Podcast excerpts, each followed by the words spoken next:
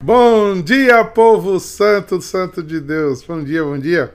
Quero prestar o meu minha homenagem aos músicos e artistas da nossa comunidade, que hoje é um dia lindo, dia de Santa Cecília e dia né, dedicado aos músicos e artistas cinematográficos, de desenho, de arte, de criação, de, de atores, de músicos, de instrumentistas.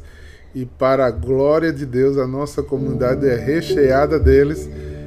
Santa Cecília realmente intercede muito, muito, muito por essa comunidade que surgiu, não é? De um ministério de música. Então, meu grande abraço. É um graça especial aos primeiros músicos, né? Que caminharam comigo desde o início, né? E que emprestaram voz, talento, tempo para que o nome de Deus fosse glorificado. Parabéns, parabéns. E hoje nós temos uma inspiração de Cecília diferente, mas eu sempre peço a intercessão de Santa Cecília por irmã Cecília também. Que Deus a abençoe no dia do seu onomástico, porque a gente descobriu que a nossa Cecília Argentina era a, por conta de irmã Santa Cecília, ou seja, é madrinha da madrinha. então, que Deus abençoe cada dia mais, não é? Povo santo, vamos estudar? Vamos meditar? Vamos acolher a palavra de Deus num dia que o Senhor preparou para nós. Dia de festa? É. Dia de adoração de terça-feira. Dia de festa.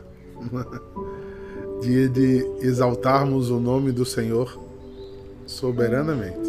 Então você que está entrando aí no Instagram, hoje à noite tem um encontro marcado, uma festa. Jesus fará uma festa conosco. Sobre o tema Eis que estou à tua porta e bato. Se você abrir, ele te espera para adorar com alegria. Lá na Casa São Miguel. Ah, Diácono, mas eu não sei onde é a Casa São Miguel. Pois bem, é só colocar no Waze ou no Google Map Casa São Miguel e vai aparecer lá. E você só é seguir que facinho você se encontra com a gente para a festa que nosso Senhor faz nos nossos corações, na nossa vida. Porque Ele é bom o tempo inteiro. Pois é, o texto de hoje está em Lucas 21, do 5 a 11. E o texto vai nos dizer assim: ó. Algumas pessoas comentavam a respeito do templo que era enfeitado com belas pedras e com ofertas votivas. Jesus disse: Vós admirais essas coisas? Dias virão em que não ficará pedra sobre pedra, e tudo será destruído. Mas ele perguntou: Mestre, quando acontecerá isso? E quando vai ser o sinal que essas coisas estão para acontecer? Jesus respondeu: Cuidado para não seres enganados, porque muitos virão em meu nome dizendo sou eu, e ainda o tempo está próximo. Não sigais essa gente. Quando ouvides falar em guerra, revolução, ficai apavorados. Não fiqueis apavorados. É preciso que essas coisas aconteçam primeiro. Mas não será logo o fim. Jesus continuou: Um povo se levantará contra outro povo, um país atacará outro país, haverá grandes terremotos, fomes, pandemias. Em muitos lugares acontecerão coisas pavorosas e grandes sinais serão vistos no céu. Alguém lembra desse, dessa leitura?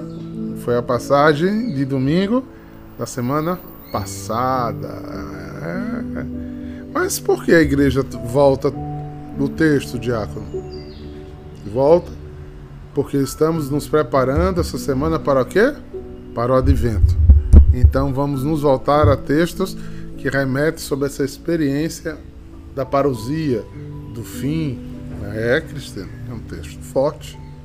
É um texto que marca, né? que nos chama a prestar atenção nas coisas. Que às vezes a gente pensa que está de, de turista aqui na Terra, né? que tu veio aqui para passear. Não, a gente tem uma luta a fazer, uma, um, uma vitória a vencer em Cristo Jesus, nosso Senhor. Mas, tendo esse olhar, eu queria trazer, quando eu vi esse texto, eu me lembrei de 1 Coríntios 3, 16. Olha só o que está escrito. 1 Coríntios, capítulo 3, versículo 16.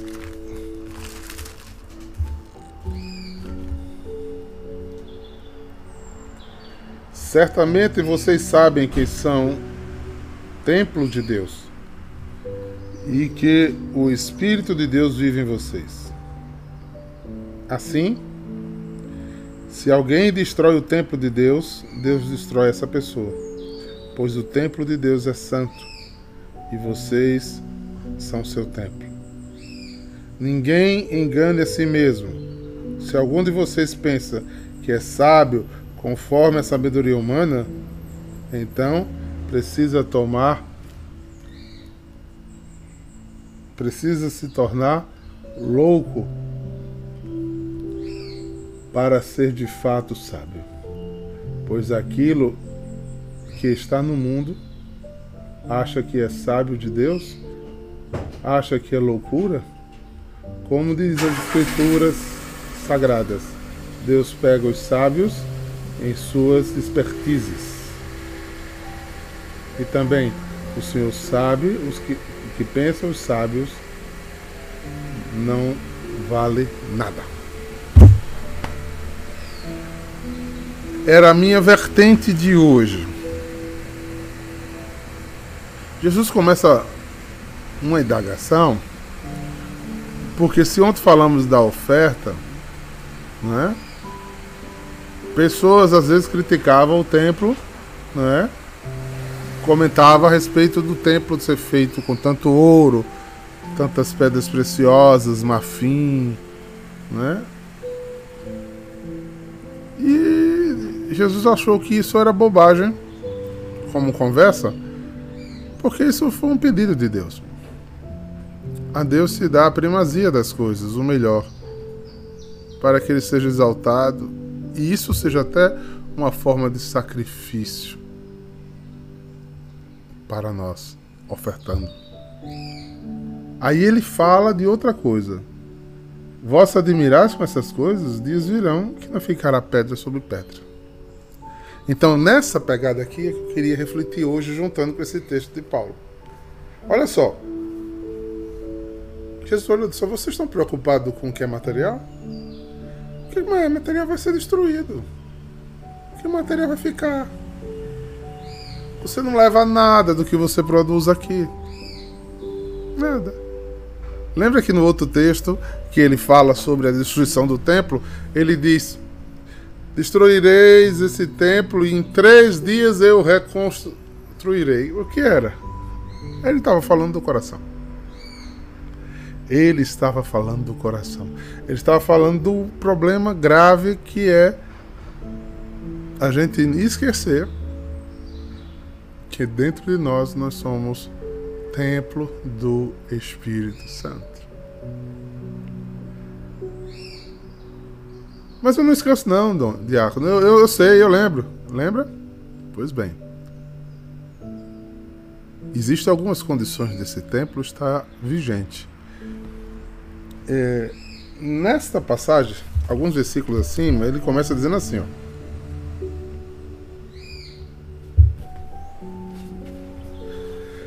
No versículo 14: Se aquilo que alguém constrói em cima de alicerces resiste ao fogo, então o construtor receberá a recompensa. Versículo 15: Mas se o trabalho de alguém for destruído pelo fogo, então esse construtor perderá a recompensa. Porém, ele mesmo será salvo, como se tivesse passado pelo fogo para se salvar. Certamente vocês sabem quem sois templo do Espírito Santo e que o Espírito de Deus vive em vocês. Assim, se alguém destrói o templo, Deus destrói a pessoa. Precisamos, São Paulo está querendo dizer aqui, que precisamos construir esse templo que será passado pelo fogo. João vai dizer no introito do capítulo: não se espantem, onde há luz não há trevas. E eu sou luz. E se o templo do Espírito Santo, o templo de Deus em nós, deve ser habitado por Deus que é luz, se colocarmos trevas dentro de nossa consciência, das nossas mãos, naquilo que a gente constrói, vai ser destruído. É por isso que se pede que se afirme, se reafirme, se lute para que o templo do Espírito Santo seja limpo, lavado pelo sangue, espaço onde habita Deus, aonde Deus pode falar. Pense nisso. Pense nisso porque é muito sério. A gente às vezes pensa que tem todo o tempo do mundo, né? E a Bíblia está falando para a gente aqui nesses dias que a gente tem cuidado. Olha o que está escrito em Romanos, veja hoje como eu estou pulando. Versículo, capítulo 5, versículo 10. Nós éramos inimigos de Deus, mas Ele nos tornou seus amigos por meio da morte do seu Filho. E agora que somos amigos de Deus, é, e mais, certo ainda que seremos salvos pela vida de Cristo, e não somente isto, mas também nós nos alegraremos por causa daquilo que Deus fez por meio de Jesus Cristo. Agora nos tornou amigos de Deus. Tá, tá, tá, tá. Ei, você é amigo, viu? Como é que você espera? O que é que você espera de um amigo, Flávio? Hein? Qual o tipo de amigo que Caio gosta? que tipo de amigo você está sendo para Deus? Tem uma, um, uma música do, do Cancioneiro Popular que eu não estou em dúvida quem é, eu acho que. não sei. Eu não vou falar porque eu não sei quem é. Mas ela diz que amigo é casa. Eu acho essa expressão tão legal. Amigo é casa. Amigo é pertença, amigo é escolha. Amigo é alguém que amorosamente participa da vida. São Paulo, em outro lugar, vai dizer: quem achou um amigo descobriu um tesouro.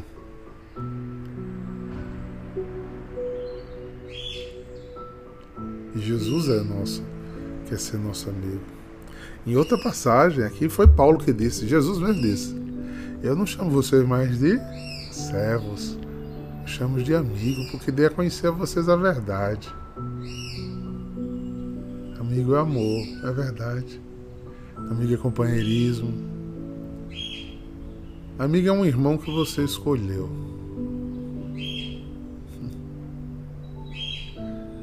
Mas a amizade só se prova no tempo. Não é? A gente só conhece um amigo quando ele continua nos amando, quando a gente é completamente inútil para ele. Quando ele não se choca com o nosso crescimento nem inveja. e quando ele deixa-se ser corrigido, né? Em nome do amor. Eu não tenho um amigo se eu tiver uma pessoa que concorde com tudo que eu faço. É impossível fazer tudo certo. Tem um amigo quando ele vai olhar para mim e dizer, Ei, rapaz, tu tá pisando na bola. Olhe, cuidado.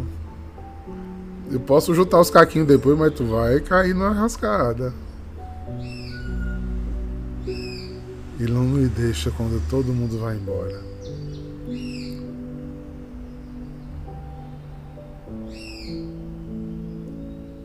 é a inutilidade do amor. Fábio de Mello fala muito sobre a inutilidade do amor, porque o amor não pode ter nenhum tipo de interesse, né? Eu não posso amar as pessoas porque eu gosto delas, porque elas correspondem ao que eu quero. Eu preciso amá-las porque eu preciso amá-las, né?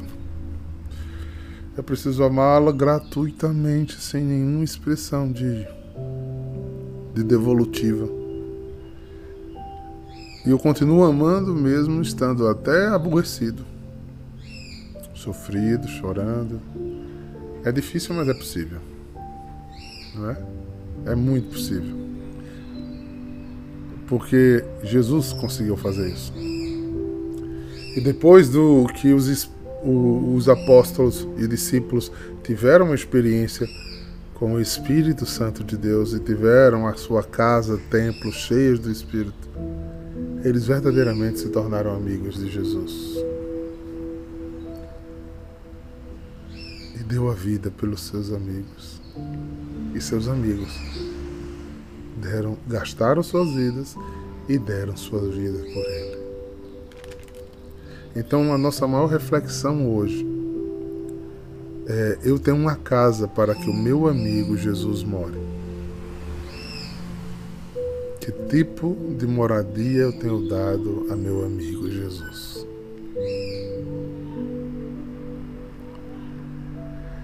Será que é uma mansão?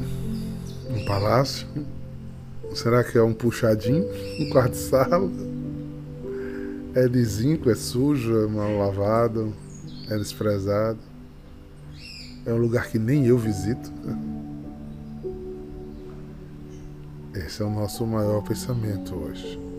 Por quê? Que dias virão, segundo o texto que a gente viu, que não vai dar tempo mais de arrumar a casa. Porque se a gente juntar os textos, tem aquele outro que vai dizer: dois vão estar lavrando a terra em casa, um vai e o outro fica. Então a hora de arrumar a casa é agora. São Paulo vai dizer: Não extinguais o Espírito Santo de vós. Não extinguais. Ao contrário, buscai. Ah, Tiago, mas eu estou tão afastado. Pois então, chegue. Como é que você reata uma amizade? Chegando perto. Como é que você mata a saudade de um amigo? indo visitá-lo. Hoje à noite vai ter uma festa. E seu amigo lhe convidou. Você vai? Eu vou. Eu gosto de andar com ele. Eu gosto de viver com ele. Eu gosto de senti-lo. Se a relação não for de amizade com Deus, é uma relação de cobrança. Eu tenho dito tanto isso na comunidade. Você não tem que nada. A pior coisa que você tem que fazer por Deus é fazer as coisas por regra. Isso é um absurdo. Fazer por regra é muito difícil. Fazer por obrigação é muito ruim.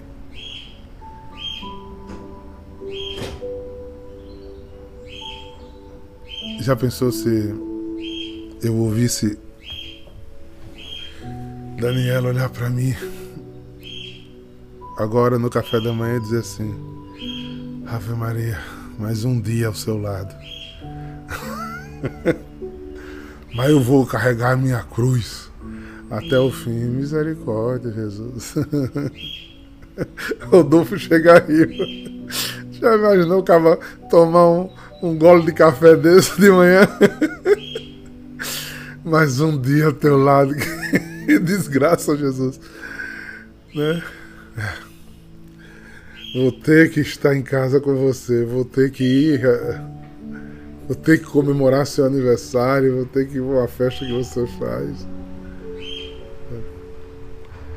Nós somos tão necessários desses exemplos humanitários para que a gente não se perca, sabe? porque parece que Deus está lá. Né? Um dia eu disse essas coisas, uma pessoa disse: ah, Mas ele é muito calado. Eu disse, pois o meu fala muito. o meu amigo fala muito. Então, ou duas, ou você não o busca, ou você não o escuta, porque não tem intimidade com ele. E se você quiser ouvir vozes audíveis, vamos ter cuidado aí, que pode ter alguma coisa psicologicamente errada. Ele fala tanto. Ele fala nos olhos de vocês. Né? Ele me fala tanto quando estamos reunidos na presença dele. Ele me fala tanto e fala a nós há três anos aqui, através de Sua palavra. Ele fala, irmão. E também fala sobrenaturalmente, né? Ele fala pela boca de um sábio conselho. Ele fala ao nosso coração, né? Locução interior nos ilumina o pensamento. É porque às vezes a casa está tão suja e o espaço dele é tão curto que ele fala e você não escuta. As vozes maiores na escuta.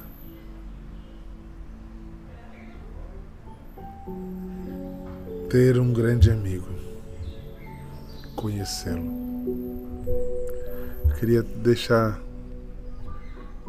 isso como uma grande reflexão.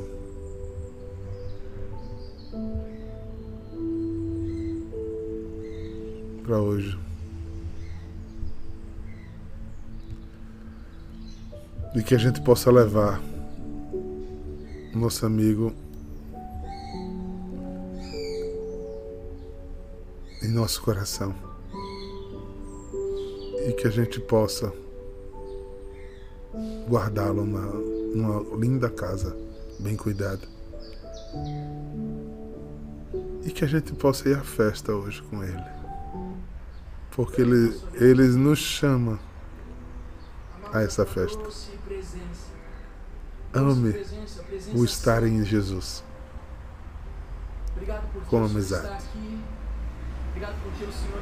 É, Nayara lembrou-me esses hoje né, sobre o servo de orelha furada, né?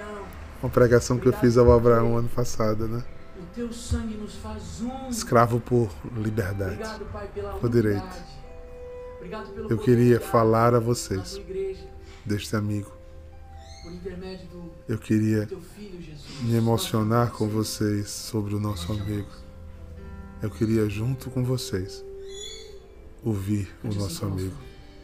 Canta comigo. Eu conheci.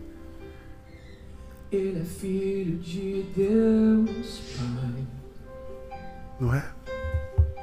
Tá com saudade, né, Vanessa? Seu nome é Jesus Cristo. e nele a gente pode confiar. Chama teu amigo para andar com você hoje. Conheci um grande amigo.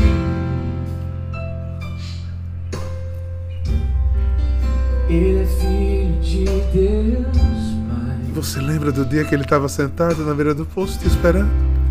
Seu nome é Jesus Cristo.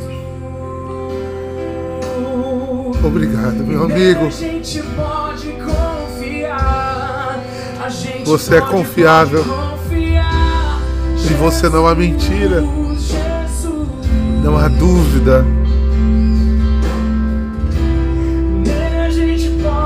Obrigado, meu amigo.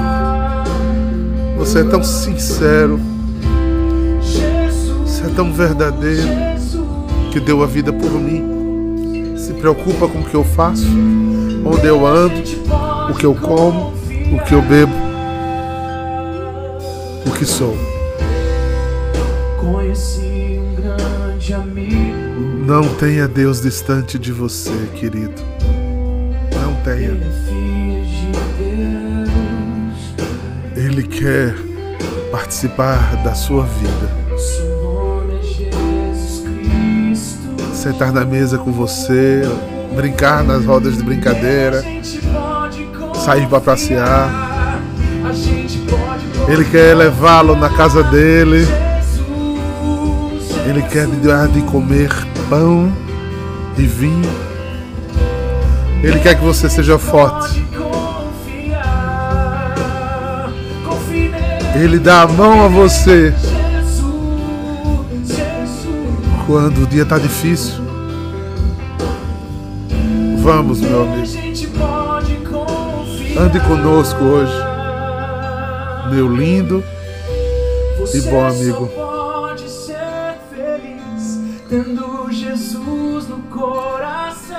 Eu não sei outro jeito de ser feliz sem o nosso amigo. Se tem coisas que lhe deixa mais feliz do que andar com seu amigo ainda, você não conheceu ele.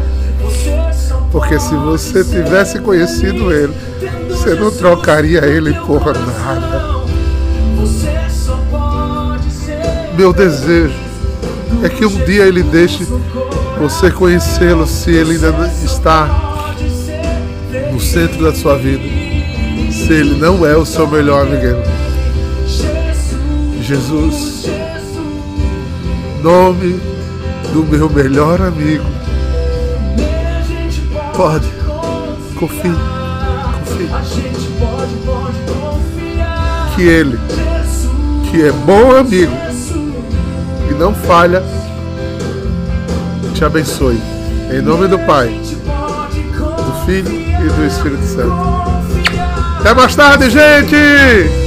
Jesus, Jesus, Shalom!